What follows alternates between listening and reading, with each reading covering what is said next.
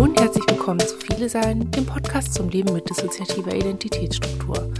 Ich bin Hanna Rosenblatt und in dieser Episode spreche ich mit Felice, die in diesem Jahr zu ihrer dritten Pilgerreise aufgebrochen sind. Wie bei den ersten beiden Reisen hatten sie auch diesmal wieder Papier und Stift dabei, um ihre Erlebnisse mit dem kleinen Menno für ihre Instagram-FollowerInnen und seit neuestem auch ihre Steady-UnterstützerInnen zu erzählen.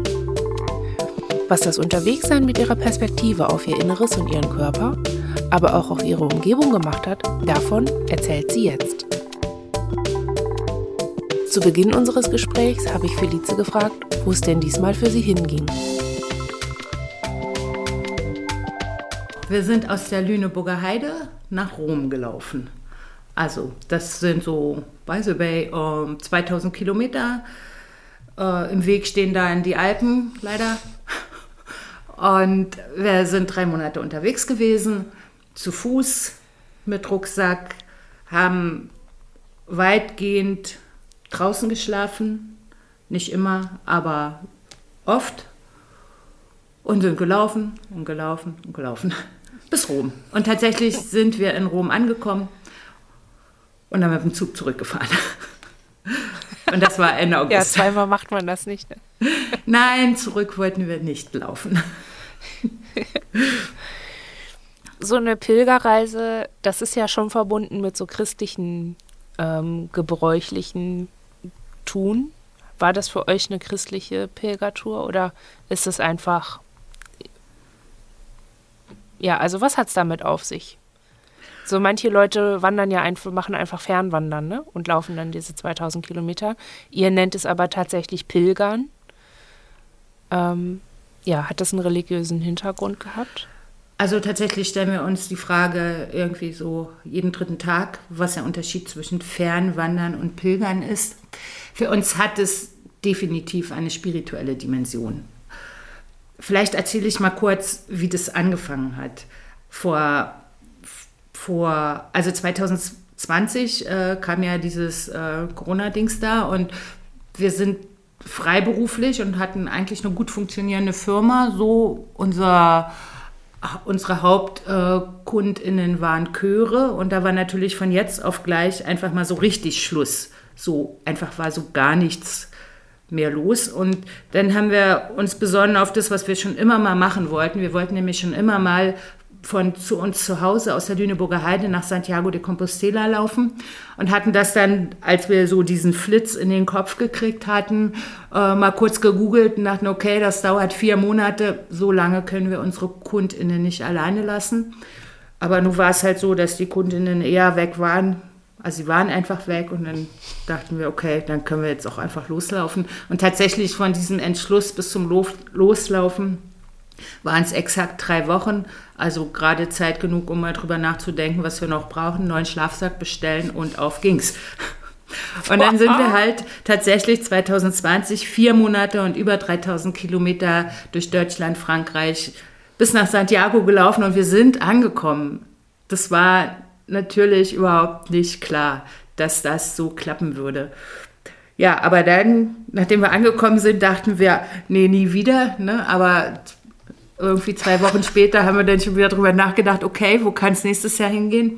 Und dann waren wir 2021 in Trondheim, weil das aus der Lüneburger Heide dann Richtung Norden ist. Also einmal waren wir Richtung Westen, dann waren wir Richtung Norden in Trondheim. Das waren 2000 Kilometer und drei Monate. Und dann blieb noch der Süden und deswegen sind wir halt dieses Jahr nach Rom gelaufen, weil in der Richtung waren wir halt noch nicht unterwegs. Also, um mal auf diesen spirituellen Aspekt, also für uns ist es deutlich mehr als Laufen. Also nicht nur, dass wir diese Comics zeichnen und in dem Comic ja auch, also diese Frau G in unseren Comics ist ja so ein, also für uns so ein Bild, ein Comicbild für Gott. Also wir glauben natürlich nicht an den alten weißen Mann im Himmel und letztlich glauben wir auch nicht an eine pinkfarbene, dicke, lustige Frau, aber trotzdem dieses Bild, dass sie uns, dass es irgendwas gibt, was uns beschützt, worin wir uns wenden können. Ähm, also höhere Macht oder ich, ich weiß es gar nicht so genau.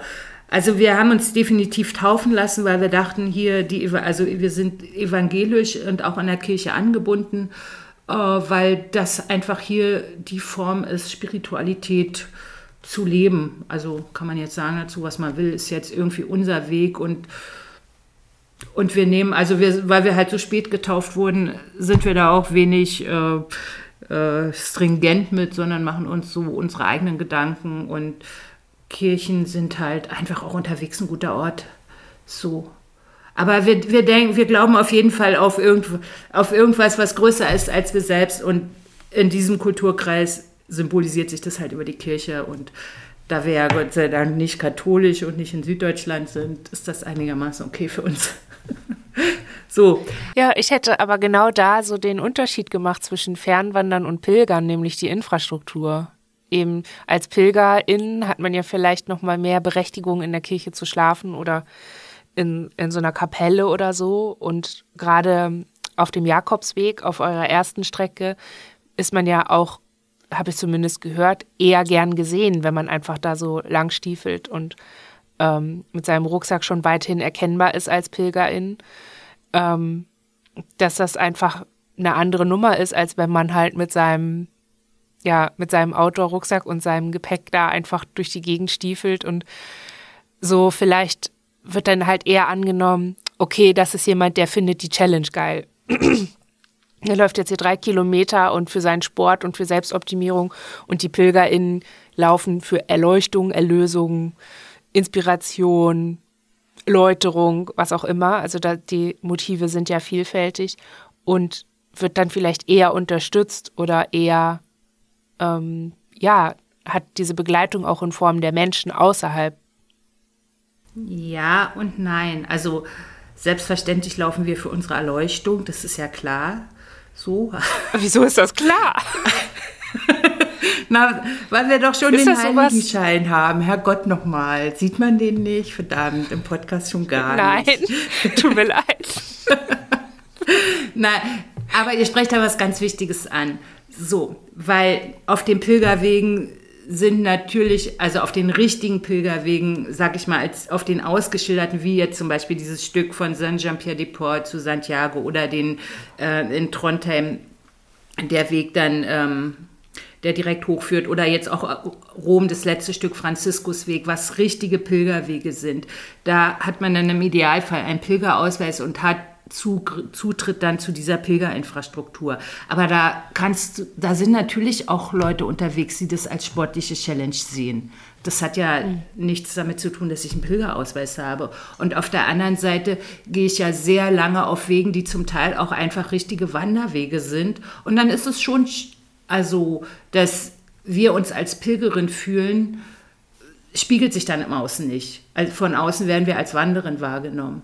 So. Und dann. Mhm und auf den Pilgerwegen wird man automatisch als Pilgerin wahrgenommen, was definitiv angenehmer ist und auch sozusagen mehr, mehr Hilfe impliziert oder eben auch diese Infrastruktur. Aber das hat ja nichts damit zu tun, wie die Menschen da lang gehen. Also ich habe auf Wanderwegen Leute mhm. getroffen, die wirklich pilgermäßig unterwegs waren. So und auf Pilgerwegen Menschen, die es sportlich gesehen haben. So, ne? Also es ist mehr so eine mhm. innere Einstellung, so über den Weg zu reflektieren, warum mache ich das, was mache ich jetzt.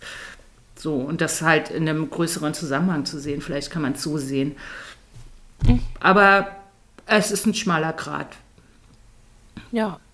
Ja, und euer Anlass war ja jetzt relativ fix, ne? Also dieses Jahr nicht, aber euer, eure erste Reise, es war ja so, ach, also klang so ein bisschen so, ach, ich habe nichts zu tun.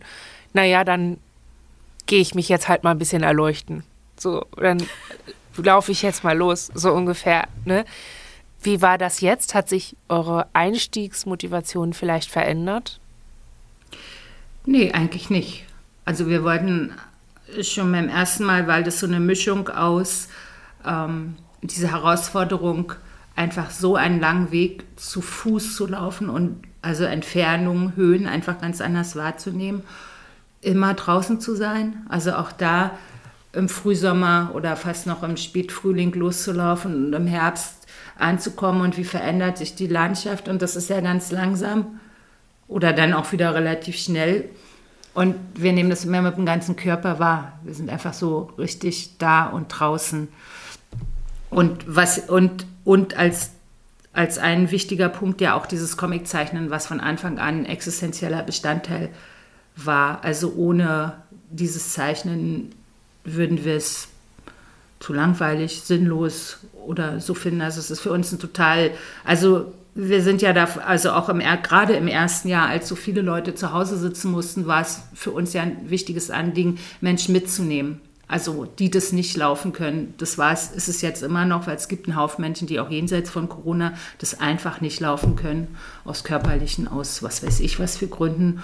Und die nehmen wir mit. Und also was wirklich total schön ist, dann auch so Rückmeldungen zu kriegen, dass es Menschen wirklich inspiriert, irgendwie loszugehen, auf anderen Wegen zu gehen und irgendwas zu ändern und zu sehen, ja, man kann das machen. So. Also so ist ja auch so ein wir machen das halt einfach und, und das trauen sich halt viele Menschen nicht. Aber man kann einfach losgehen. Es passiert einem da erstmal nicht so viel. ja, außer das, was mit einem passiert, wenn man einfach sehr lange läuft. Genau, und das ist der spirituelle Aspekt. Und der hat sich auch nicht geändert. Also das war, glaube ich, also das wird eher noch tiefer also auf, den, auf, der, auf der jetzigen Reise war das nochmal intensiver, weil wir uns halt nicht mehr so viel um das Existenzielle kümmern mussten. Als wir das erste Mal losgegangen sind, war vor allen Dingen interessant, schaffen wir das, kommen wir an? Wie ist es, so lange draußen zu sein? Und jetzt wussten wir im Prinzip, okay, es besteht eine realistische Chance anzukommen. Sicher kann man sich dann natürlich nie sein. Ne? Aber beim ersten Mal war das natürlich noch viel mehr Thema. Wie geht es? Also draußen schlafen ist, ist für uns irgendwie ist ja gar kein Ding, machen wir irgendwie jeden Tag so. Ne? Und das war zu Anfang halt ja auch anders. So, und insofern ist jetzt viel mehr Platz halt auch für, genau, für andere Aspekte, spirituelle zum Beispiel. Ja, ich finde es interessant, dass ihr es äh, spirituell nennt, weil wir diese Veränderung ich sag mal, Geisteszustandes und damit eben auch Selbstzustandes durch, das, durch die kontinuierliche Bewegung wir haben das beim Radfahren ja auch. Wir fahren ja dann auch am Tag irgendwie unsere 50, 60 Kilometer und durch diese ja, bilaterale Stimulation merke ich, dass wir ganz anders verarbeiten und auch ganz anders denken können. Und das schätzen ja. wir einfach sehr. Manchmal denke ich, wenn wir dann so Texte dazu zu, geschrieben haben, also nicht unbedingt die veröffentlichten, aber die, die uns dann so hochgekommen sind, da habe ich auch schon ein paar Mal gedacht, hm, das klingt schon tiefer oder das hat einfach nochmal eine andere Dimension bekommen im Vergleich zu meinem üblichen Schreiben. Aber ich habe es nie als spirituell gesehen, sondern einfach so, ja, anders macht halt anders, ne? Also ja. so, ein, es ist eigentlich eine logische Folge. Aber einen Aspekt, den ihr gerade genannt habt, ist, den fand ich auch ganz interessant, dieses Gefühl von, ich nehme Leute mit. Ja. Und aber gleichzeitig hatte ich dann auch so ein Bild von, ja, und die Leute, die du dann mitnimmst, die sind dann auch bei dir irgendwie in der Zeit. Das also ne, you never walk alone. Yeah. Kriegt dann so irgendwie, yeah. auch wenn man viele ist und sowieso nie die Chance hatte auf alone walking, yeah. ist es halt irgendwie so. Hatte ich gerade so das Gefühl, okay, in eurem Fall ist es tatsächlich ähm, vielleicht auch das weiß ich ja jetzt nicht im Vergleich zu eurem Alltag, aber vielleicht ist es einfach auch dadurch nochmal ein Unterschied, nicht nur die Bewegung und die, die Umstandsveränderung, sondern einfach auch die Art, wie ihr mit Leuten in Kontakt seid? Auf jeden Fall. Also, also wir laufen alleine und das ist auch wichtig und existenziell. Wir könnten uns nicht vorstellen, das mit irgendjemand zusammen zu machen. Aber tatsächlich fühlen wir uns überhaupt nicht einsam und sind halt, also fühlen uns total mit der Welt verbunden und tatsächlich ein, das wichtigste Medium dafür ist unser, unser Telefon, unser, unser iPhone. Also das Wichtigste, was wir unterwegs haben, ist tatsächlich diese kleine Kiste. Nicht nur, weil sie uns äh, Zeit und Ort und den Weg zeigt, sondern weil sie unsere Verbindung zur Welt ist. Weil realistischerweise unterwegs finden relativ wenig Begegnungen statt. Also am ehesten dann tatsächlich noch auf diesen klassischen Pilgerwegen, weil da tatsächlich mehr Menschen in derselben Richtung unterwegs sind. Und dann aber auch tendenziell eher in den Pilgerunterkünften. Deswegen übernachten wir auf diesen, haben wir auf diesen klassischen Pilgerwegen äh, sowohl auf dem Jakobsweg als auch jetzt äh, selten draußen geschlafen, sondern doch eher auf die Pilgerherbergen zurückgegriffen, weil dort die Begegnungen stattfinden. Ja, ja, das, äh, da, da Aber sicherlich doch auch, weil es mal schön war. Hm? Ja. Aber sicherlich doch auch, weil es mal schön war, ein Bett unterm auf jeden Fall. Also auch, also auch in den Phasen, wo wir weitgehend draußen schlafen, ist natürlich alle vier, fünf, sechs Tage auf jeden Fall ein Bett fällig. Und auch äh, tatsächlich in, also wie es innerlich so gerade ist. Ne? Also wir hatten, als wir nach Santiago gelaufen sind, sind wir einmal gestürzt. Gar nicht so doll, aber aufgeschürft. Aber es war ein ziemlich großer Schock. Und wir fühlten uns mhm. dann so verletzlich, dass wir das ganz dringend brauchten, jetzt ein Zimmer zu haben. So, also sowas ja. gibt es halt auch. Ne? Also so ein vier Wände, ein Dach und eine Bettdecke ist halt auch äh, emotionaler Schutz. Und da aufzupassen ja. und zu sagen, so, ne? Und äh, also und das, das ist natürlich auch mit der Verbindung zu der Welt. Wir haben ja diese Crowdfunding-Kampagne und es gibt tatsächlich Menschen, die uns Geld geben dafür, dass wir das machen und dass wir unsere Erfahrung teilen. Und das Geld zu haben, sozusagen jederzeit, wenn es, wenn es für uns wichtig ist, sich was mieten zu können, macht es einfach sehr viel einfacher. Also es ginge sicher auch ohne, es gibt ja Menschen, die haben so die Challenge, ohne Geld unterwegs zu sein, äh, wäre jetzt nicht wäre jetzt nicht unser Ansatz. Wir genießen es schon sehr, wenn wir Schutz brauchen, wenn wir Erholung brauchen, wenn wir was zu essen brauchen, es schlicht kaufen zu können. Also es muss ja jetzt kein, weiß ich nicht, wie Sterne-Hotel oder sonst was sein. Es reicht ja eine kleine Hütte. So, ne? Da sind wir ja völlig äh, gar nicht anspruchsvoll, äh, auch was unser Essen betrifft. So. Aber trotzdem muss ja auch dafür Geld da sein. Und das ist. Ja das ermöglichen uns unsere Followerinnen zum Teil. Ne? Und, ähm, und das ist wichtig. Also auch äh, nicht, also ein Like, was sich so materialisiert, ist ja also ein Like, was nicht nur ein hm. Tipp ist, sondern auch 10 Euro beinhaltet.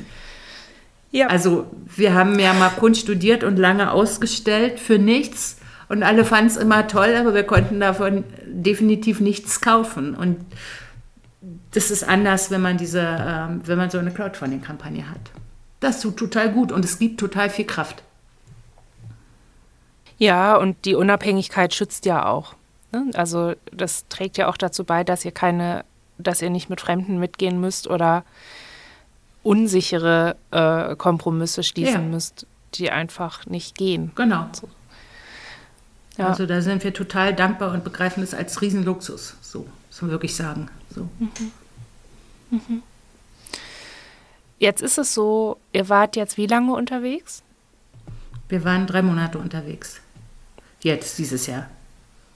Drei Monate, jeden Tag, ordentliche Beanspruchung des Körpers. Wie habt ihr das verpackt? Vielleicht möchtet ihr auf euer Alter eingehen in diesem Kontext. oh, in diesem Kontext gehen wir ungern auf unser Alter ein, weil es uns einfach immer mal vor die Füße gefallen ist dieses Jahr. Also das war ein Thema, was uns ähm, speziell auf dieser, auf dieser letzten Reise, wo wir ja auch über die Alpen gelaufen sind, tatsächlich besonders beschäftigt hat. Die Tatsache, dass, dass unser Körper 57 Jahre alt ist und etliche Innenpersonen sind deutlich, deutlich jünger. Also alle, die viele sind, wissen, dass es da immer eine Gap gibt. Und bis jetzt hatten wir immer das Gefühl, wir können es einigermaßen äh, ausgleichen, wenn halt sehr viel jüngere Innenpersonen irgendwas tun wollen. Ja, haben wir es halt gemacht. Besser, mal schlechter. So, so eine Sportskanone waren wir eh nie. Und jetzt ist es aber so, dass der Körper wirklich Grenzen setzt. Und das, ähm, damit mussten wir dieses Mal äh, richtig viel umgehen, weil einerseits die Alpen, äh, die wir vor 13 Jahren schon mal gelaufen sind, also wir sind diesen Weg über die Alpen, diesen sogenannten Traumpfad zwischen München und Venedig, den wir uns da als Teilstrecke ausgesucht hatten, sind wir vor 13 Jahren schon gelaufen und das war das war schon anstrengend, aber es war okay. Und diesmal sind wir an Punkte gekommen, wo wir merken, wir schaffen das nicht. Wir schaffen es einfach nicht. Also wir sind da in die Alpen gelaufen und dachten, okay, wir sind ja gut trainiert, wir sind ja schon jetzt einen ganzen Monat unterwegs gewesen nach München, jeden Tag 30 Kilometer gelaufen, was ja, was wollen uns jetzt die Alpen? Die Alpen wollten ganz schön viel, weil über Berge steigen ist halt eine ganz andere, eine ganz andere Nummer als, äh, als über flaches Land laufen, was uns als äh, Flachlandbewohnerin einfach so gar nicht klar war. Gut, die Konditionen konnten wir dann noch aufbauen, aber irgendwann haben die Knie gesagt, nee, nee, das machen wir jetzt hier gar nicht mehr. So, und da, das war halt einer sozusagen der Tiefpunkte unserer diesjährigen Reise, dass wir zum ersten Mal feststellen mussten, wir kommen jetzt nicht weiter. Also wir saßen dann in einer kleinen Pension, unser Knie wurde dicker und dicker und wir wussten ja, okay, wir können das jetzt vielleicht noch ein bisschen überspielen und noch ein paar Tage laufen, aber nach Rom werden wir so nicht kommen. Und wir hatten aber klar das Ziel, wir wollen nach Rom. So. Und die Frage ist, wie machen wir das jetzt? Und haben uns dann tatsächlich entschieden, äh, ein großes Stück mit der Bahn zu fahren und sind dann mit bis Bologna tatsächlich mit dem Zug gefahren. Und für einige von uns, oder vielleicht eine oder so, war es echt das Allerschlimmste, dass man jetzt ja nicht mehr sagen kann, wir sind direkt aus der Lüneburger nach Heide nach Rom gelaufen, weil wir halt so ein großes Stück zwischendurch gefahren sind mit der Bahn ja, ne, das ähm, musste dann halt auch geklärt werden. Aber das haben ja. wir gemacht. Wir sind dann, also dazu kam noch, dass in der Zeit in Italien im Norden Katastrophengebiet war wegen dieser Trockenheit. Und ja, tatsächlich sind wir aus der Mitte der Alpen bis nach Bologna mit dem Zug gefahren und so, by the way, 300 Kilometer, glaube ich, nicht gelaufen auf diesem ganzen Weg. Ich weiß nicht, ob das dann noch gültet, aber nun ja. Ihr habt die Strecke hinter euch gebracht. Ja. Soweit ich weiß, soweit ich weiß, gibt es nicht sowas wie einen Vorgabenkatalog, wie eine Reise nee, oder eine Wanderung. Ja. Also wir haben Natürlich. das mit dem auf Radtouren auch immer wieder. Dass wenn, also ja. letztes Jahr haben wir gedacht, wir machen, wollten wir eine Woche unterwegs sein. Daraus sind vier Tage geworden und bei weitem nicht die Strecke, die wir machen wollten, weil das Wetter so schlecht war. Und wir äh, mit Nagnack im Fahrradanhänger waren. Und dann ist man einfach, also da hilft halt, also mit Hund und Fahrrad und Anhänger im Sommer, das ist die Hölle. Und das war ja. halt irgendwie was, wo, wo das halt immer so ein Schutzfaktor, das zu vermeiden. Ne? Also sich dann ja da ist dann der Kompromiss nicht, ach, wir fahren jetzt mit dem Zug nach Hause, sondern der Kompromiss ist, wir fahren auf einer weniger anstrengenden Strecke eine kürzere Strecke insgesamt für den Tag und dann gucken wir am nächsten Tag weiter. So kann man sich gut hin und her stückeln, aber wenn das Zelt nicht mehr trocken wird und alles einfach immer nass ist und keine Möglichkeit mehr zu trocknen ist und wir hatten halt nicht, wir haben es nicht eingesehen im Sommer, ähm, nur um was zu trocknen, irgendwo in der Jugendherberge zu schlafen oder so und uns dann noch ja. Corona abzuholen oder so. Und das war dann auch so ein Gefühl von, okay, wir müssen jetzt doch mit dem Zug zurückfahren und diese, das Stück irgendwie ab. Also so. Und am Ende war es halt einfach, ja, rückwärts geht nicht. Eine Reise ja. ist halt immer, ist immer vorwärts und man kommt, man ist immer los und irgendwann kommt man an. Und wie und was dazwischen ist, ist für uns nicht mehr so wichtig. Also gerade wenn, also wenn ich jetzt auf der Reise ein dickes Knie bekommen würde oder nach einem Sturz irgendwie stark verletzt wäre oder so, das wäre für mich dann eben alles das, was man im Kleingedruckten stehen hat, weißt du? So, okay, ja. in Fall X ähm, ja. Geht halt Plan Y und dann hat immer noch alles seine Ordnung, weil das von vornherein in den, in den AGBs stand, sozusagen. So, ja. also, ja, aber natürlich. Das ist eine gute Idee mit den AGBs. Die haben wir nämlich ja. gar nicht, weil wir haben einfach nur dieses Ziel und dann laufen wir halt, egal was ist, jeden Tag 30 Kilometer. Das ist der Plan, der nicht funktioniert hat. Ja, der nicht mehr funktioniert hat, ne? Also es hat ja jetzt zweimal geklappt es ja. war nicht, es war ja auch kein Fehler anzunehmen, dass das wieder klappen würde. Hätte ja sein können, ja. dass ihr es gut verkraftet, so, ne? Ja. Habt es denn, hat, äh, war das Knie dann auch besser wieder oder ist das was, womit ihr jetzt wieder gekommen seid? Nee, nachdem wir das entschieden hatten, dass es über die Alpen nichts wird, hatten wir allerdings nicht gedacht, dass Italien auch hauptsächlich aus Bergen besteht. Hätte man wissen können, wenn man sich das angeguckt hätte, aber so ist nicht so unser Plan, was vorzubereiten. ähm, aber ich sage jetzt witzigerweise, nee, es ist eigentlich, äh, also das war dann kein Problem mehr. Also die Berge in Italien waren halt keine Hochgebirge, sondern einfach nur Berge, auch viel, auch steil, aber das war dann einfach kein Problem mehr. Warum auch immer. Mhm. So. Ja. Also es kam, in, also dann kann ich das ja mal erzählen, es kam in den Bergen tatsächlich eine Situation dazu, wo, glaube ich, äh, die Seele irgendwie dieses Knie brauchte, um zu sagen, nee, das machen wir jetzt nicht mehr. Wir sind einmal auf einer, also es heißt die Friesenberg-Charte und zum ersten Mal haben wir in unseren Comics untertrieben. Also normalerweise ist ja Comic immer dazu da, ein bisschen mehr zu machen von dem, was wirklich war, damit so richtig lustig ist. Und dort gab es eine Situation, wo wir uns halt über einen Weg hangeln mussten, äh, also Drahtseil versichert und so hinter uns der Abgrund von 2000, der, also wo es dann wirklich 2000 Meter in die Tiefe ging und wir aber schon kaum in der Lage waren, halt diese Hangelei mitzumachen. Also wir haben das letztlich geschafft, aber es war einfach keine gute Idee, das zu machen. Also wir haben uns einfach total überfordert und befanden uns wirklich in Lebensgefahr. Ist, glaube ich, nicht übertrieben, das so zu sagen. Und das hat, das hat uns so ein, also so einen Schock versetzt, dass wir eigentlich auch nicht mehr in den Bergen sein wollten. Nur mhm. das, sich dann auch das noch einzugestehen, dass, es, dass wir eigentlich seelisch dann nicht mehr sein wollen. So, das hätten wir, glaube ich, nicht fertig gekriegt. Da brauchte es das Knie. So, manchmal hilft der Körper auch, Entscheidungen zu treffen. Und im Nachhinein, also dadurch, dass wir dann also einfach diese ganzen italienischen Berge, die auch nicht ohne waren, gelaufen sind, ohne dass das Knie irgendwie sich groß bemerkbar gemacht hat, spricht eigentlich schon für die These, es war hilfreich, dass das Knie dick geworden ist. Ja. Ja.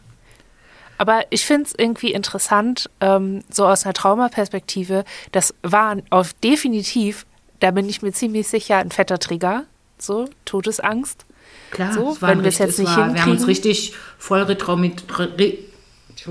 retraumatisiert. Also wir haben uns da richtig in eine Traumasituation gebracht. Das war uns auch klar. Und wir haben auch genau ja. so alles zusammengepackt, um jetzt da runterzukommen, um jetzt da heil runterzukommen. Wir wollten überleben. Ich meine, das ja. ist uns ja irgendwie nicht so unvertraut. Muss man jetzt sich selber nicht unbedingt rein katapultieren, aber naja. Ja, aber manchmal lässt es sich A nicht vermeiden. Man kann immer nur die Entscheidung treffen, die man kann, mit den Informationen, die man hat. Und, ne? Ja. Ähm, oder die einem bewusst sind. Und das andere ist aber auch, dass, ähm, also ich finde es interessant, dass ihr in diesem Fall jetzt also ich habe mich gerade beim Zuhören gefragt, brauchten Sie ja eine Erinnerung daran, dass Sie ähm, einen Körper haben, der Grenzen hat? Brauchten Sie eine Erinnerung daran, dass Sie Bedürfnisse haben? Weil interessant ist ja, dass ihr durch diese Situation mit so einem Überlebenswillen, wo ihr alles zusammengepackt habt, wo ihr so ganz dicht, ich stelle es mir vor, weil du gerade so eine Bewegung gemacht hast, dass ihr so ganz dicht zusammenge gekommen seid, so ganz eng, ganz schmal und dann seid ihr durch diese Situation durchgekommen. Und ich frage mich gerade, ob, weil ihr so eng zusammengekommen seid, dass euer Knie ganz weit auseinandergehen musste, damit ihr eine Erinnerung daran habt, dass ihr das auch machen könnt. Dass ihr auch euch wieder entspannen könnt und dass die Situation vorbei ist.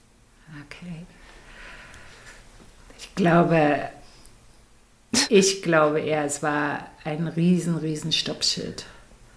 So. Ja. Also ich bin mir fast sicher, dass die, die das schon geahnt haben und im Prinzip auch wussten, dass wir hier einfach aus, dass die Berge, dass wir aus psychischen Erwägungen, also dass die Berge in dem Moment so ein Schock für uns waren, dass wir die nicht mehr gut finden konnten, so dass die sich nicht hätten durchsetzen ja. können. Da bin ich mir fast sicher, weil es halt doch einige sehr ehrgeizige in Person gibt, die sich auf so ein Psychokram, sag ich mal, ja. nicht hätten eingelassen. Also im Nachhinein können wir das gut so sehen und aber der und es ist natürlich auch dieses der Körper ist natürlich auch nach außen ein ganz guter, also wenn du, wenn du Knieprobleme hast, ist ja klar, dass du da nicht weiterlaufen kannst.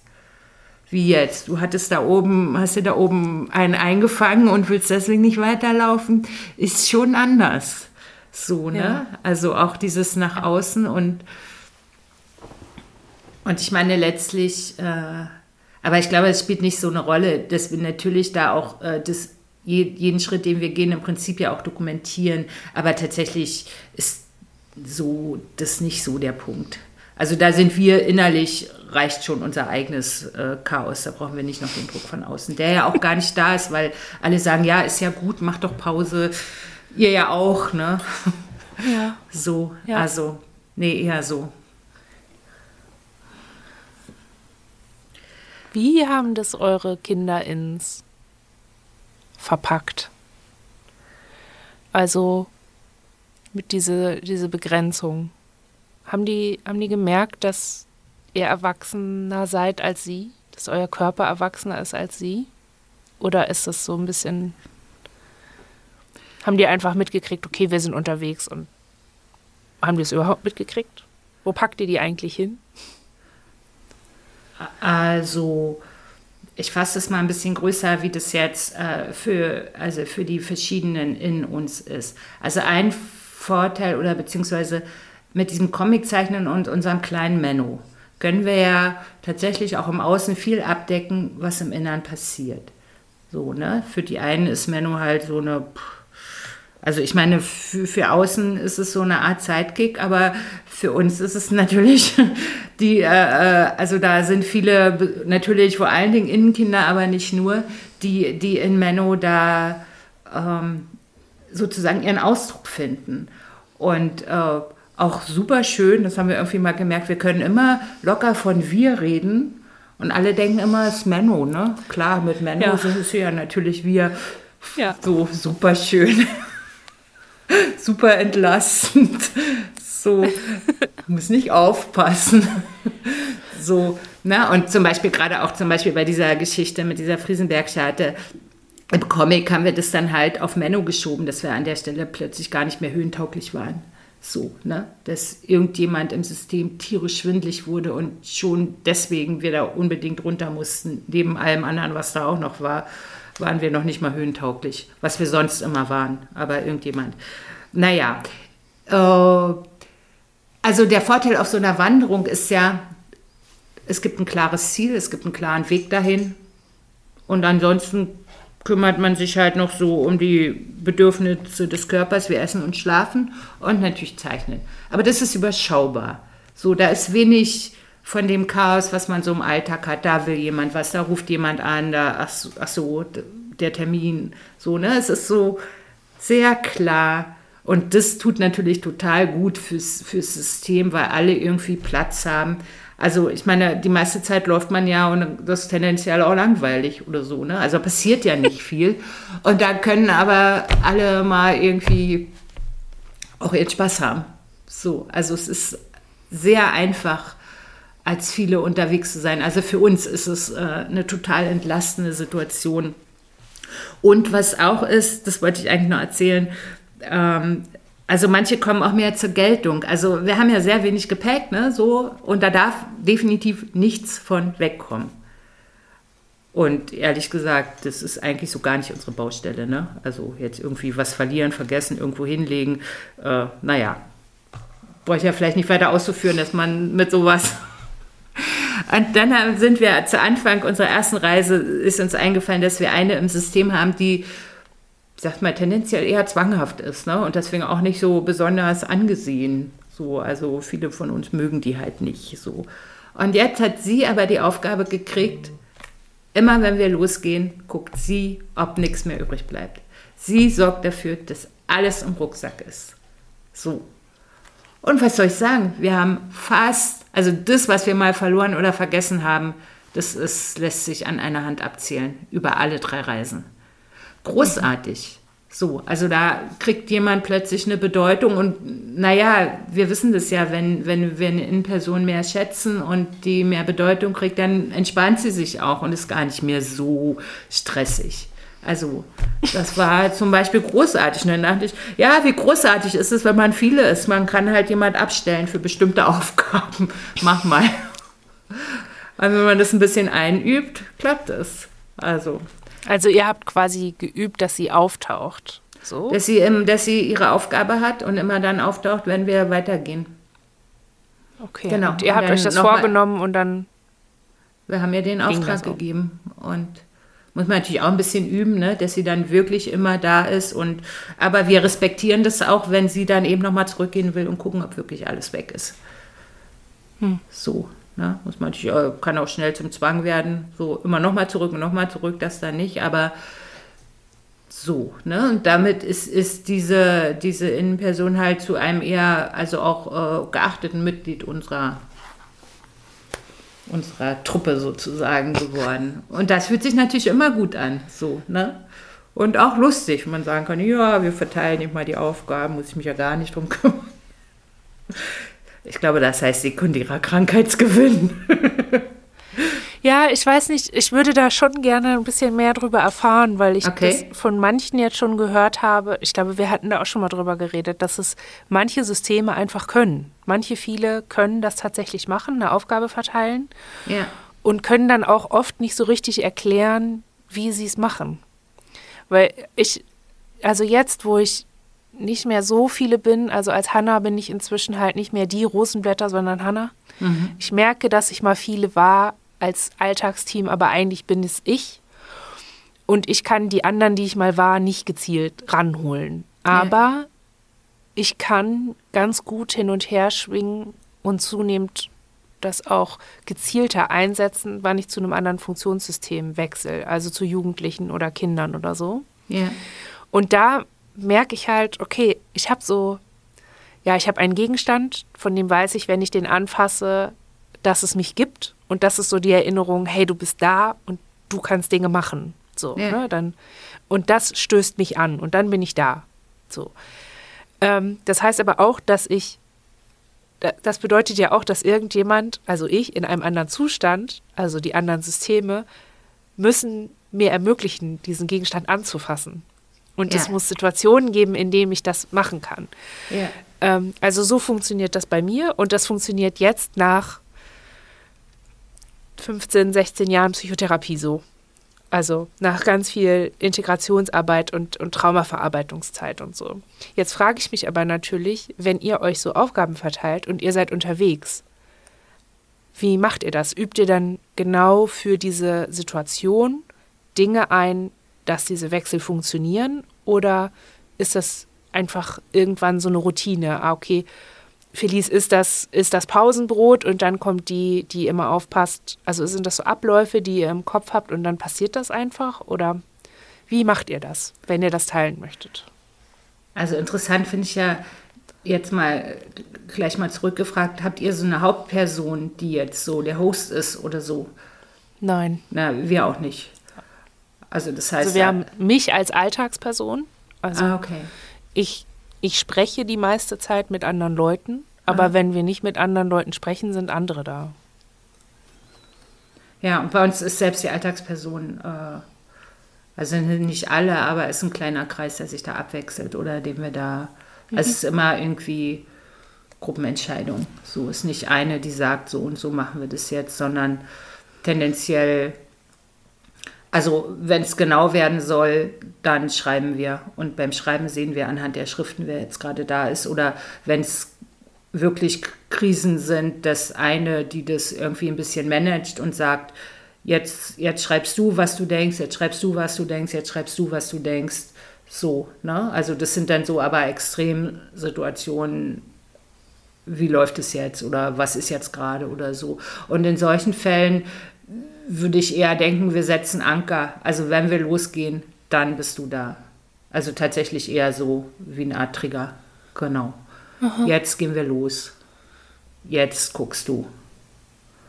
Und so, liegt es ne? dann daran, oder dass ihr nicht schreiben könnt oder liegt es einfach daran, dass es dann so einfacher ist, dass es weniger ist einfacher. Energie kostet? Also wir können ja nicht immer schreiben, bevor wir losgehen. nee, also solche Sachen ähm, oder sie werden halt im Kopf äh, vereinbart. Also wenn es jetzt Situationen gibt, wo wir denken, okay, da wäre es die, die sich gut einführen kann und die Künstlerin sollten vielleicht beide zusammen und noch eine, die ein bisschen aufs Außen achtet, so dann gucken wir, okay, die drei sind da und wenn es halt äh, vielleicht auch triggermäßig irgendwie ein bisschen, dann schieben wir bewusst die Kinder auch nach hinten so zum sicheren Ort. Und wenn es ganz kräftig wird, dann machen wir noch einen Wächter davor. So. Also haben wir noch eine, die dann auch nochmal extra aufpasst. Aber es hängt immer, also im Alltag läuft es eher flüssig. Da machen halt die, die meistens vorne sind, machen halt meistens was. So, aber für bestimmte Situationen, das sind dann eher so, genau. Und unterwegs ist es dann ein Trigger, genau, jetzt gehen wir los, jetzt guckst du. Und der muss natürlich wie jeder Trigger auch eingeübt werden. Im Positiven wie im Negativen. So. Ja, ja. Ja, ich glaube, genau. das ist ganz gut, dass wir im Gespräch jetzt auf positive Trigger gekommen sind, weil ich glaube, also zumindest habe ich das bei uns beobachtet bei auf Radtouren, dass es eine ganz interessante Verschiebung gibt von negativen zu positiven Triggern. Also praktisch alle Auslöser, die ich im Alltag negativ finde, zeigen sich auf Radtouren, wo ich allein unterwegs bin und vielleicht auch jeden Tag, ich habe ja jeden Tag was Fremdes. Ne? Für mich ja. ist es total schwierig, mich dann immer wieder neu einzustellen und auch gegen meine Angst anzugehen, möglicherweise geflutet zu werden, ohne dass ich das vorher sehen kann und abschätzen ja. kann. Ähm, und da habe ich aber immer das Gefühl, wenn mir das auf einer Radtour passiert, dann ist es nicht schlimm, dass die anderen da sind. Weißt du? Dass ich ja. die Kontrolle verliere. Und ich habe genau. ganz lange schon drüber nachgedacht, was ist das denn? Ist das. Hm, warum kommt mir das auf einer Radtour so entlastend und gut vor, zu wissen, dass schon irgendjemand dann halt dann da so durchpest und natürlich alle meine Energie für den Tag verballert, aber dann sind wir durch eine Stadt gekommen und dann ist das irgendwie zack, bumm, aus, geklärt, so, ne, überstanden ja. und dann läuft das schon. Und im Alltag ist das aber immer so ein Problem. Also, ne, weil da der Modus einfach insgesamt ein anderer. Es ist einfach so schwierig, wenn jemand in unserem Alltag entscheidet, okay, Hanna, die kriegt es gerade nicht hin. Ich mache das jetzt hier mal schnell und ich komme zwei Tage später wieder in mein Leben zurück und denke, ach, danke für den Rest, den du mir hier übrig gelassen hast. Ja, okay. Mal gucken, was ich damit jetzt anfange. Aber das ist dann halt so schlimm und schwierig und belastend. Und der gleiche Mechanismus ist aber auf einer Radtour nicht schlimm und macht mir auch keine Angst. Ähm, habt ihr ein ähnliches Phänomen? Total. Das ist ja genau das, äh, was ich gesagt habe. Unterwegs ist ja irgendwie gar keine Gefahr. Wir sind für uns, wer da da ist, pff, scheißegal. Deswegen, also wir haben ja, dass Leute von außen auch sagen, ja, bist du verrückt da bei über die Alpen oder wir hatten ja die nächste Krise war ja dann das mit den 35 Grad in Italien. Äh, wie kannst du da überhaupt loslaufen? Das macht doch kein vernünftiger Mensch. Bist du denn verrückt oder so?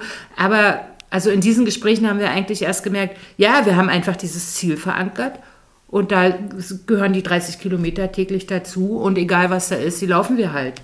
Da denken wir gar nicht drüber nach. So, und dieses Ganze, ja. was drumherum ist, und dieses Chaos oder wer das macht oder so, so what? Das ist total Aber ist ja auch interessant. So, ja. Ne? Und von außen. Interessant ist ja dann. Ja. Ist genau. ja auch witzig, wenn die Leute dann sagen, äh, bist du verrückt, bei 35 Grad loszulaufen und nicht, bist du verrückt, dass du viele bist. Das ist ja auch wieder so eine interessante Verschiebung. Ne? Ja. Also vielleicht liegt es ein bisschen daran, dass man dann einfach was macht, was für andere Leute unvorstellbar ist. Und genau, du bist eh außerhalb äh, von Raum und Zeit sozusagen, ne? Und wirst ja auch ja. so wahrgenommen. Also du kommst von außen, bist ja. was Besonderes vielleicht wirst du eingeladen oder so, das würde dir ja so nicht passieren. Du wirst einfach anders wahrgenommen und ja. kennt dich ja auch keiner, also kannst du ja auch irgendwie nichts enttäuschen oder so. Als jemand, der da durch ja. die Gegend läuft, bist du eh, genau, bist du eh ein bisschen, naja, außerhalb halt, ne? Und dann ist es ganz ja. egal, wie weit du noch außerhalb bist, spielt einfach keine Rolle. Und da ist es total entlastend, klar.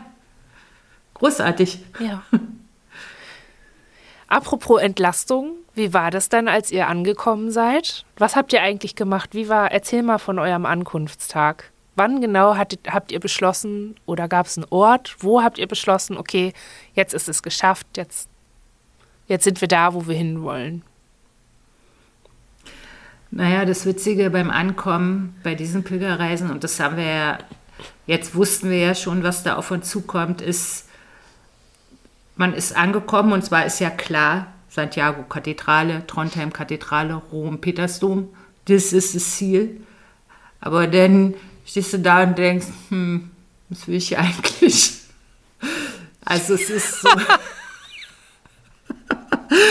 es ist so unspektakulär und so, also wird dir so klar, dass es wirklich um den Weg und nicht um das Ziel geht. Wobei das Ziel natürlich entscheidend ist, weil sonst würdest du ja da nicht hinlaufen. Aber das Ziel als solches, also es ist dann gut, dass es vorbei ist. So, das auf jeden Fall, weil nach drei Monaten ist dann einfach irgendwann auch mal gut. So, ne? Also so.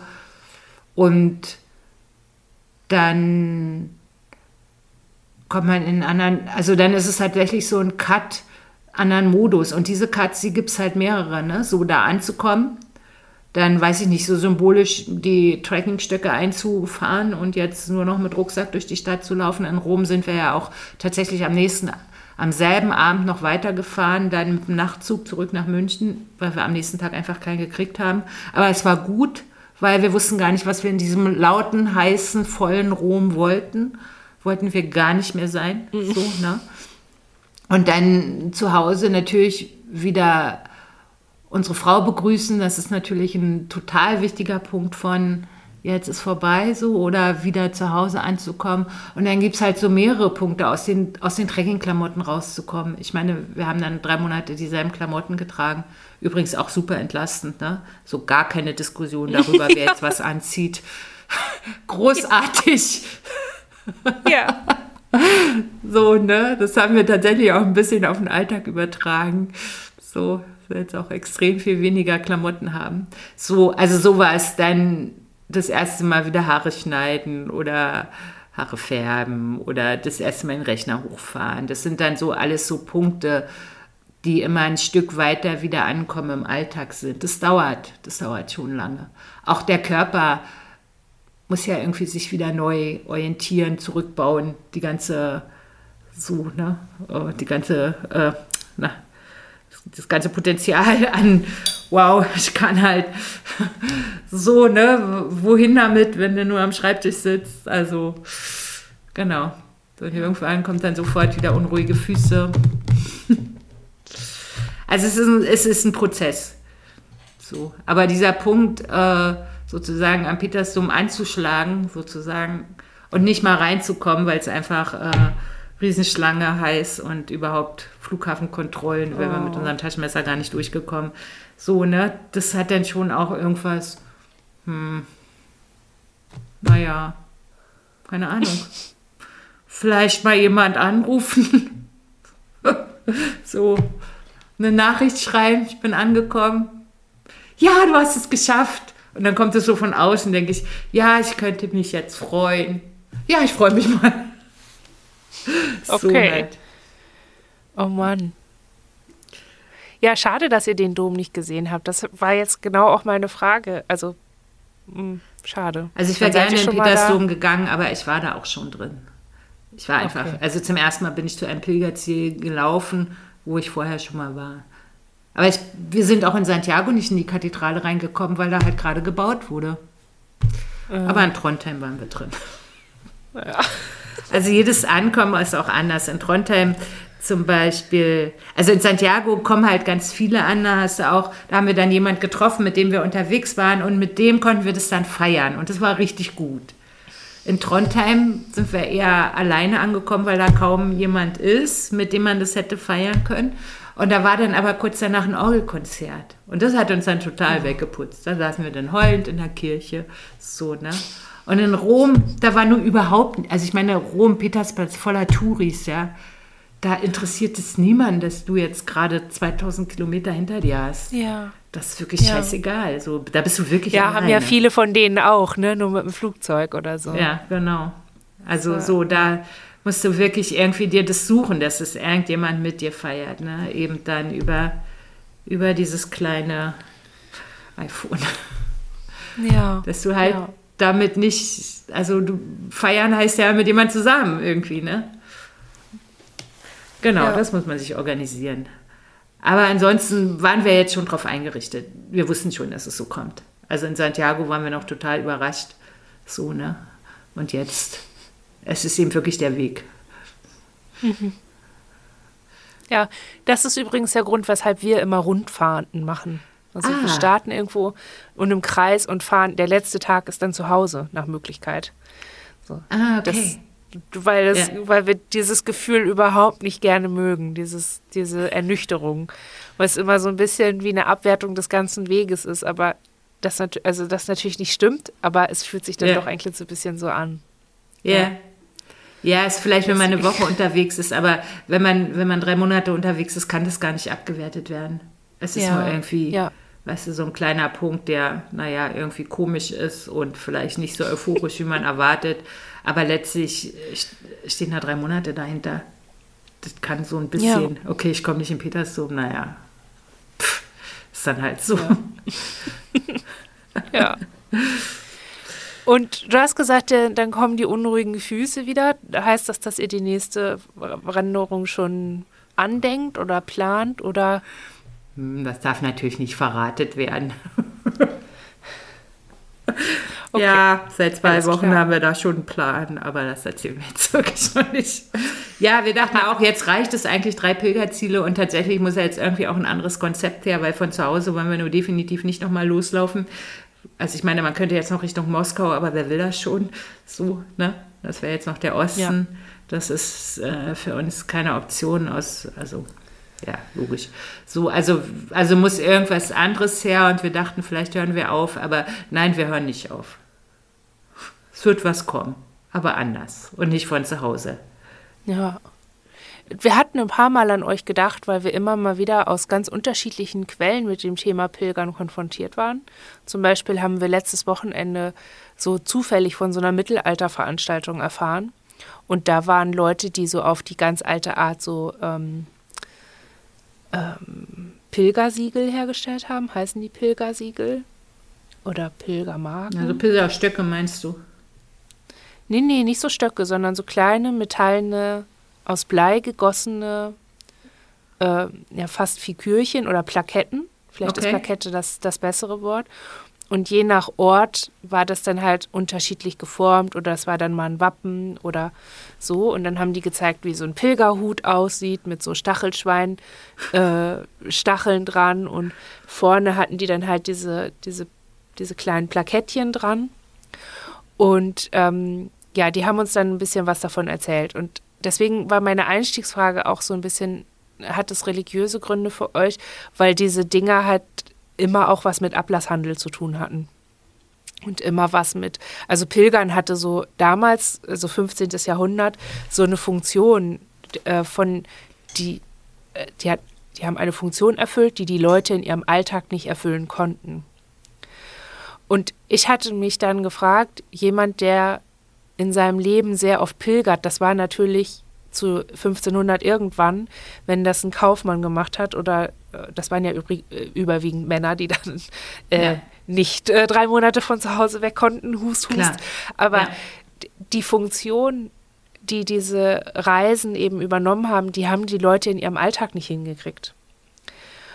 Und ich hatte mich gefragt, ob das ähnlich ist bei euch, ob ihr im, Pe im Pilgern etwas habt, von dem ihr wisst, dass ihr das so, gerade auch in Bezug auf euer Viele-Sein, was zum Beispiel den Kontakt zu anderen Innens angeht, erfüllt es vielleicht eine Funktion, die ihr im Alltag nicht herstellen könnt? Ganz sicher. Also klar. Ich glaube, das hat sich, das war schon immer so und immer gab es vielleicht auch, ein, also oft gab es vielleicht auch einen Vorwand und vielleicht sind sie auch aus ganz anderen Gründen losgelaufen, weiß man ja auch nicht so genau. Ne? Also so diese, dieses Ablasshandel oder jetzt eine Strafe ablaufen, ne? wenn ich da ankomme, habe ich dies und jenes halt, äh, wird mir vergeben. Äh, aber tatsächlich glaube ich, äh, dass es heute auf irgendeine Art eben auch so ist, was du halt im Alltag nicht hinkriegst, ganz genau. Und ähm, ich meine, es ist natürlich schon auch heftig privilegiert, drei Monate unterwegs zu sein. Gut, ich arbeite unterwegs, so, ne? Aber trotzdem, das, das ist ein totales Privileg. Und ja, das ist für mein, wahrscheinlich hat es deswegen auch so ein, vielleicht so einen Suchtcharakter oder so, ein, dass ich sofort denke, also nach den ersten drei Wochen, wenn ich wieder zu Hause bin, so, wo ich denke, lass mich alle damit in Ruhe. So, ne? Äh, und dann ploppt es schon wieder auf, mir fällt ein Buch in die Hände. Ich denke, ah ja, das ist doch eine gute Idee. Und dann denke ich so dran dank und denke ich, ja, das will ich machen. So. ne? Also, ja, klar. Also so dieses äh, von allem frei sein. Also auch, ähm, also ich meine, die Leute denken ja immer, wenn ich unterwegs bin, mich treffe, dass ich irgendwie zu Hause, also vielleicht am Ende gar kein Zuhause habe. Aber doch, wir haben ein Haus, ich bin verheiratet, mhm. so, ne? Also ich bin so richtig bürgerlich. Na gut, es ist eine Frau, aber es ist trotzdem ziemlich bürgerlich. so, also es gibt da so ein. ähm, und auch davon Abstand zu nehmen. Einfach mal also so dieses, diesen Luxus, völlig frei sein zu können und trotzdem gebunden. Das ist schon, mhm. das ist schon Hammer. Also es wäre was anderes, unterwegs zu sein, wenn ich das nicht hätte. Also ich habe halt ein Zuhause mhm. und ich kann da zurückkommen und ich komme dahin zurück und da ist jemand und da bin ich angebunden. So. Und trotzdem kann ich drei Monate im Jahr machen, was ich will. Wow. Ja, das ist mega schön. Ja. Ich habe auch immer so ein Element von Schmerzfreiheit. Also wenn so die erste Woche ist noch ein bisschen schwierig. Also da habe ich dann halt weiterhin mit meinen mit meinem üblichen Level zu tun, aber wenn wir dann, wenn ich dann in dieses Endorphin-High komme und auch relativ schnell da drin lande, das dauert ja dauert ein paar Tage, dann ist man im Rhythmus und dann ist es morgens vielleicht noch hart, irgendwie bei 5 Grad irgendwie aus dem, aus dem Zelt zu krabbeln und dann irgendwie aufs Rad, aber das dauert dann halt irgendwie 20 Minuten und dann weiß ich schon, okay, jetzt bin ich auf einem Pegel sozusagen und die nächsten Stunden des Tages wird mir nichts wehtun. Ja. ich kann einfach jetzt, und dann ist es halt, dieses Bindungsgefühl herzustellen, ist dann für mich auch leichter. Man hat halt da fällt dann halt was weg, ne? Was, ja. was man irgendwie immer kompensieren muss. Das ist, glaube ich, auch was, so, weil ich komme da eigentlich gerade nur drauf, weil dieses süchtig machen, ich glaube, dass da was dran ist. Das ist einfach. Es gibt ja auch Leute, die sagen, Menschen müssen eigentlich laufen, jeden Tag. Eigentlich ja. dürften wir gar nicht in Häusern wohnen, sondern ja. sollten das ganze Jahr überlaufen, außer wenn es eben zu kalt ist. So, ja. Eigentlich sind Menschen Zugvögel und so. Also gerade diese FernwandererInnen, die ja. das wirklich äh, so in ihr Lebensstil eingebaut haben, ja. ne? die dann, die, die laufen dann einfach ins Warme und dann wieder ins Kühle und dann wieder ins Warme und dann wieder ins Kühle. Und die beschreiben das auch, dass sie einfach dann auch sich nicht mehr gut fühlen, wenn sie nicht mehr laufen können. Oder wenn sie nicht wenigstens planen können, dass sie irgendwo eine Strecke laufen können. Ja. Genau. Ja, also ich meine, mittlerweile kenne ich ja einige, also über, über Social Media oder auch persönlich, die halt sehr viel mehr laufen als ich. Und da merke ich aber, ich, also drei Monate für mich ist es dann letztlich ausreichend. Also ich gehöre nicht zu denen, die rund ums Jahr laufen wollen. So. Also dieser andere Teil ja, von unserem ja, Leben, der auch, hat schon glaube, auch einen Reiz. Ja, ja, und ich glaube, ich weiß gar nicht, ich habe das, glaube ich, in einem Bericht von Christina Türmer gelesen, das ist ja eine mhm. sehr bekannte Fernwanderin. Ja, genau. Die muss ja auch richtig ähm, wechseln. Also sie hat gesagt, dass sie nicht immer nur laufen kann, sondern dann muss sie auch Kajak fahren und Fahrrad fahren und so. Da einfach damit nicht immer das Gleiche beansprucht wird. Das wäre mir auch viel zu viel Hassel, ehrlich gesagt. Naja, also viel. Christine Türmer verfolge ich natürlich sehr gespannt. Und das finde ich zum Beispiel total spannend, weil sie hat zum Beispiel, also ich, wir haben auch eine Agenda. Ne? Wir haben so fünf, sechs Punkte, äh, bevor wir loslaufen, die, die gesetzt sind. Also dazu gehört das Ziel, wo wir gesund und munter ankommen wollen. Dazu gehört zum Beispiel keine Spuren zu hinterlassen. Ne? Um mal so ein paar, also, ne? also mhm. wo immer wir sind, ja. keine no, so No Traces so, ne? Und, zum, und der, auf der Agenda von Christine Thürmer steht zum Beispiel tatsächlich, dass sie jeden Meter läuft. Und das steht aber auf unserer Agenda zum Beispiel nicht. So, ne? Das ja. finde ich schon mal spannend. Und sie macht auch Sachen, äh, die die würden wir als echt, also so sowas, solchen Situationen würden wir uns nicht aussetzen wollen.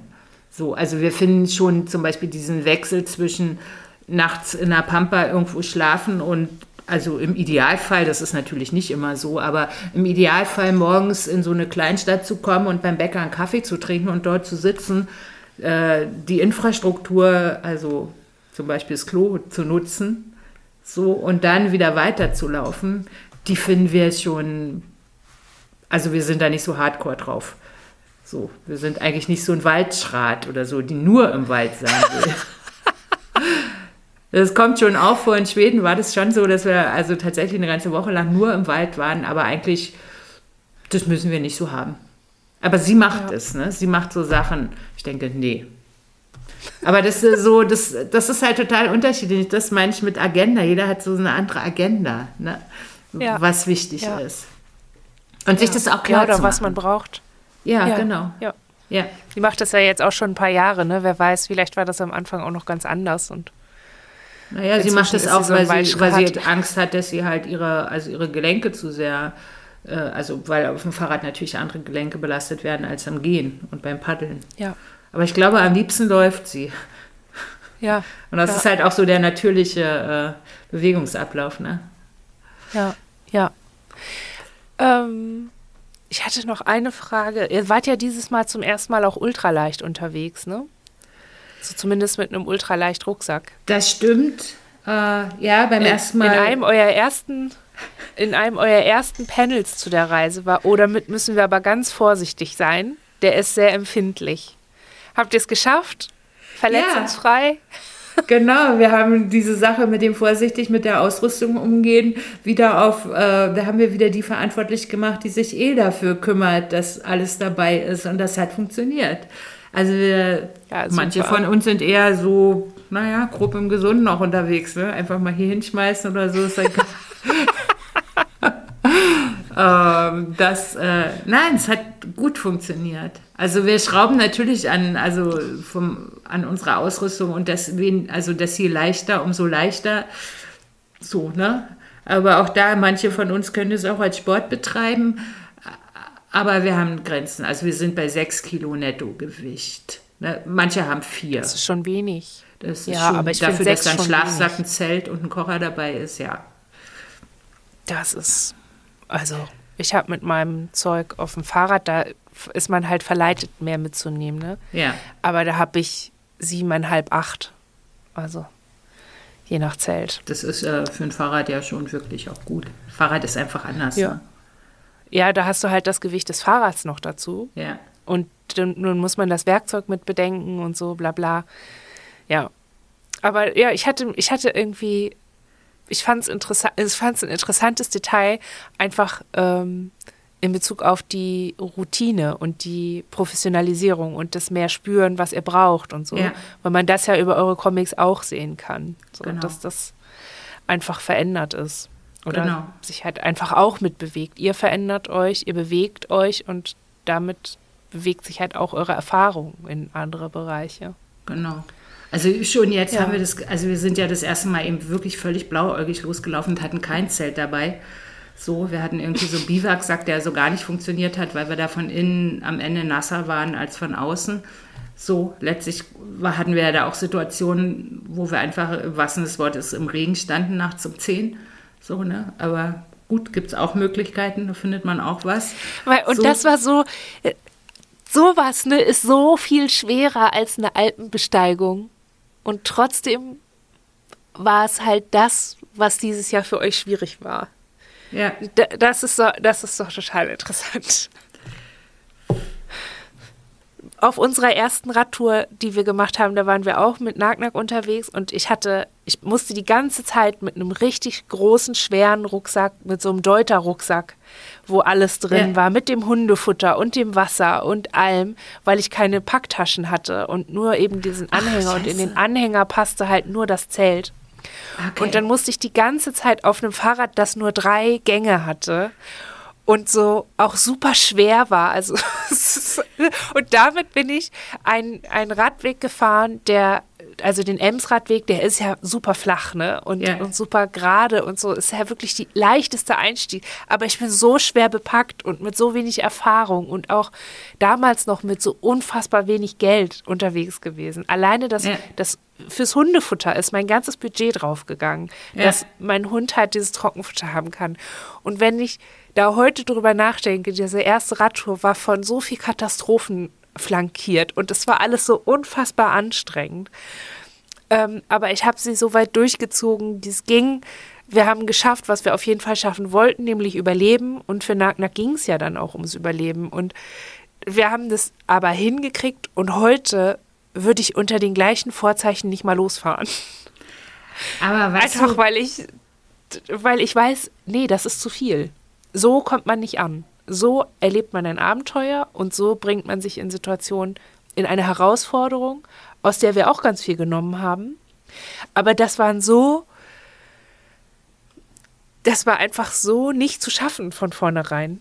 Also, ne, es, es wäre ein Wunder gewesen, wenn wir ohne, jede, jede, ohne jedes Problem wirklich angekommen wären. Und heute machen wir diese Reisen mit eben diesem Erfahrungswissen und mit dieser, auch mit diesem Selbstvertrauen. Wenn das und das und das da ist, dann klappt das auch. Und dann kann es sein, dass wir uns verletzen oder dass irgendwas Unvorhergesehenes passiert, was dann bedeutet, dass wir einen Tag Pause machen müssen oder eine Alternative finden müssen. Aber es geht voran. So, es, das funktioniert so. Und ja, damals bei der ersten, also puh. Aber trotzdem, weißt du, wenn ihr damals nicht losgefahren wärt, dann wärt ihr ja auch nicht da, wo ihr heute seid. Und für mich, Genau, ich denke ja. immer, zu, also wenn Menschen sagen, ja, das können sie nicht oder was braucht man da alles oder wenn man manchmal diese Diskussionen in Facebook-Foren liest, was man alles braucht, ich denke, lauf einfach los, wirst es schon Ja. merken. Es passiert ja, nichts. Wir sind in Mitteleuropa. Alles, was du brauchst, kannst du dir zur Not auch kaufen oder von wo irgendwo herkriegen. So, also es ist nicht so viel nötig. Und natürlich professionalisiert man das mit der Zeit. Natürlich würde ich heute diesen Rucksack nicht mehr nehmen, mit dem ich äh, beim ersten Mal losgelaufen bin. So, natürlich habe ich jetzt ein Zelt, aber so was es ging auch ohne. Und einfach loszulaufen, das ist doch der Ja. Punkt. So, dass man die Hürde einfach nicht so hoch setzt. Ja, also ich glaube auch, man muss es nicht total, ähm, man muss es nicht total durchprofessionalisieren, aber es ist schon, ähm, es ist auf jeden Fall, das hattest du ja vorhin auch schon gesagt, das ist eine Privilegiensache. Da, Auf jeden ne? Fall.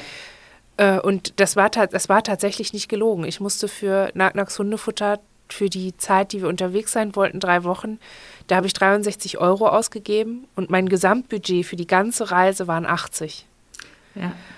Und da, ich habe alles gebraucht bekommen, so, aber ich konnte nicht ins, Hel- also auf Campingplätze. Ja. Ich musste dann ganz oft so wild campen und hatte die ganze Zeit Angst, weil ich mich nicht auskannte. Ja. Ähm, ob jemand, ob, ne, bin ich auf Privatbesitz und jemand kommt und dann Ja. gibt es richtig Ärger und das Bußgeld kann ich erst recht nicht bezahlen. Ja.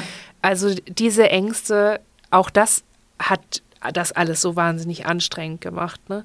Und ja, ich glaube, es ist dieses, was du sagst, ähm, lauf einfach los, es kann nichts passieren. Das, ähm, das stimmt und es stimmt gleichzeitig nicht, weil natürlich kann was passieren, weil man ja selber was macht. Aber ich glaube, genau das ist die Herausforderung und auch genau das, was gewinnbringend ist. Es kann alles Mögliche passieren. Und man hat dann den Raum, sich dem auf eine neue Art entgegenzustellen oder eben mit in den Strom reinzustellen. Das ist Ja. nämlich auch so eine Erfahrung, dass ich auf einer Radtour kämpfe ich nicht gegen meine Erschöpfung. Da kämpfe ich Ja. gegen meinen Willen aufzuhören. Ja. Da habe ich, da habe ich ganz andere, ganz andere Kämpfe und ich gehe manchmal in die Erschöpfung direkt rein, um sie zu fühlen. Das ist was, was ich im Alltag nicht mache. ja. Das vermeide ich da eher. Und ich glaube, das ist was, was, was ich auf jeden Fall immer mitgenommen habe und was mich auch so dann im Alltag stärkt.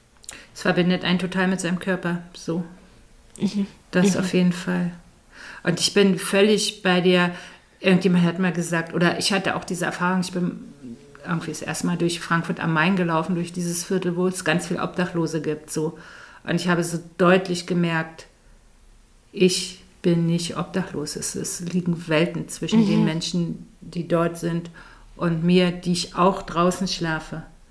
Das ist einfach, mhm. also jeder, der sowas an mich ranträgt, sagt, ja, bist ja dann wie obdachlos. Nee, überhaupt nicht.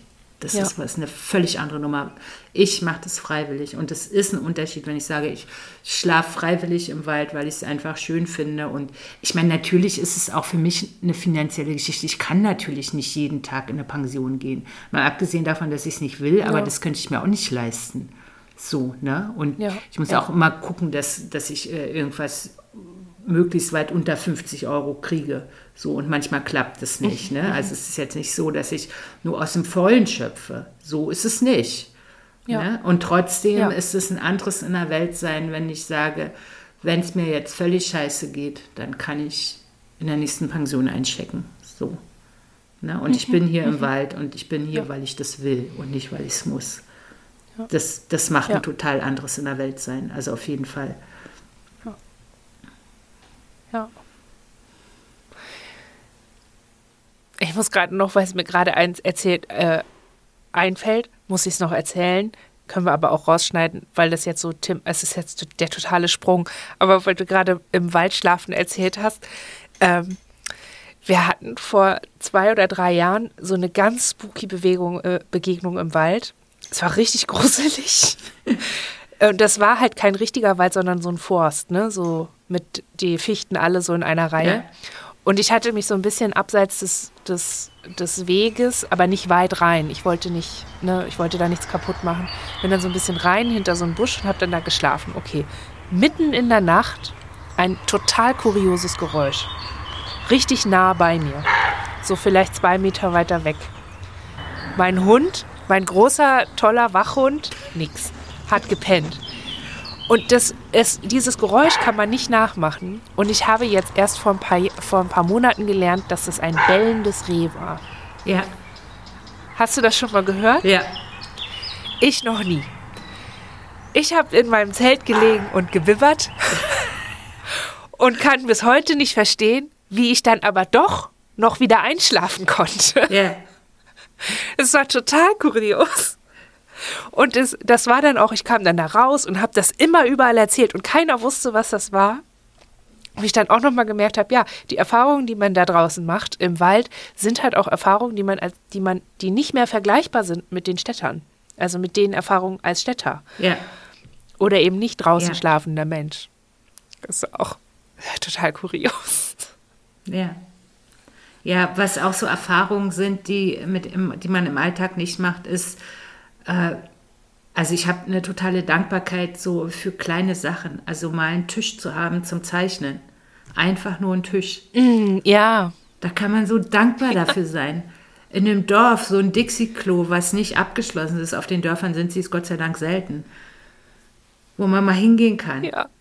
Das sind so, und ja. man lernt auch die Infrastrukturen anders kennen. Friedhöfe, Wasser, Kirchen. Wo haben Kirchen Steckdosen? Solche Geschichten, ne? wo ein normaler Mensch. Ich gehe auch heute noch so, also so immer nach meiner Reise gehe ich dann immer so durch die, durch die, wenn ich dann spazieren gehe, denke, ah ja, da könntest du schlafen. Ah, guck mal, schöner Rastplatz. So. Also man sieht die Welt auch anders. Ja. Aus einem völlig anderen Blickwinkel. Ja. So, ne? Und auch, dass es äh, Gegenden gibt, die sind für Fußgänger einfach gar nicht gemacht. So, ne? Kommt man ja nicht so oft ja, durch, ja, aber ja. gibt es einfach auch. Die sind für Menschen nicht gemacht. Die Industriegebiete vor Städten zum Beispiel gehören dazu. Ne? Da hast du ja, manchmal nicht mal einen Fuß ja, ja, definitiv. Also man sieht die Welt einfach mit anderen Augen und das ist natürlich auch großartig. Und auch so für die kleinen Dinge, ne? Ja. Ein Café, ein Bäcker oder eine Bank oder manchmal nur ein, ein Baumstamm, wo man sich hinsetzen kann. Ja, großartig. Ja.